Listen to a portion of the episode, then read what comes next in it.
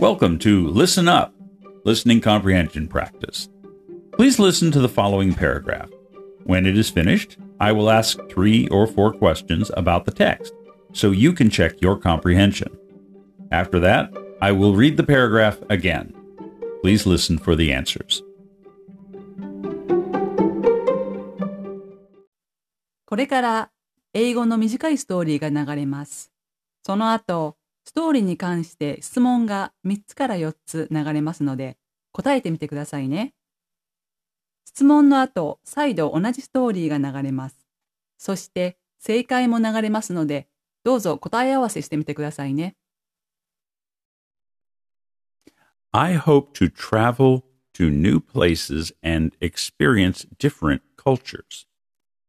Traveling abroad and meeting people from diverse backgrounds is something I've always dreamed of. I also hope to learn new languages along the way, enhancing my ability to connect with others. This desire to broaden my horizons through travel has been a lifelong aspiration. I hope that these experiences will not only shape my perspective, but also create lasting memories. Question 1 What does the person hope to achieve through travel? Question 2 Why does the individual want to learn new languages during their travels? Question 3 What impact does the person hope these travel experiences will have?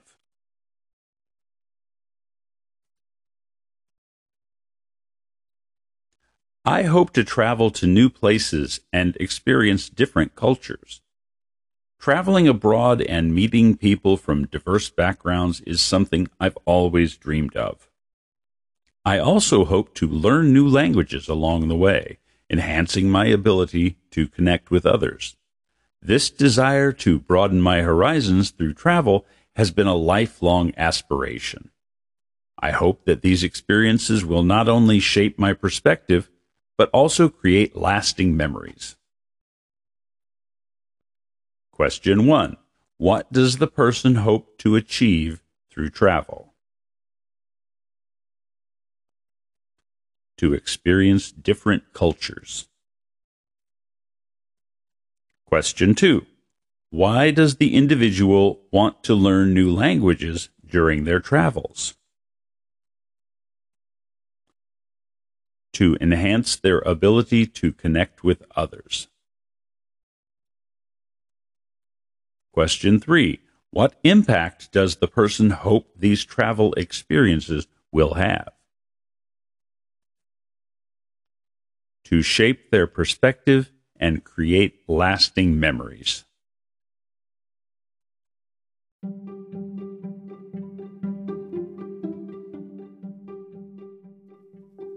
How did you do? Did you hear all the answers? If so, good job. If not, please go back and listen again. You can do it, and we'll see you next time.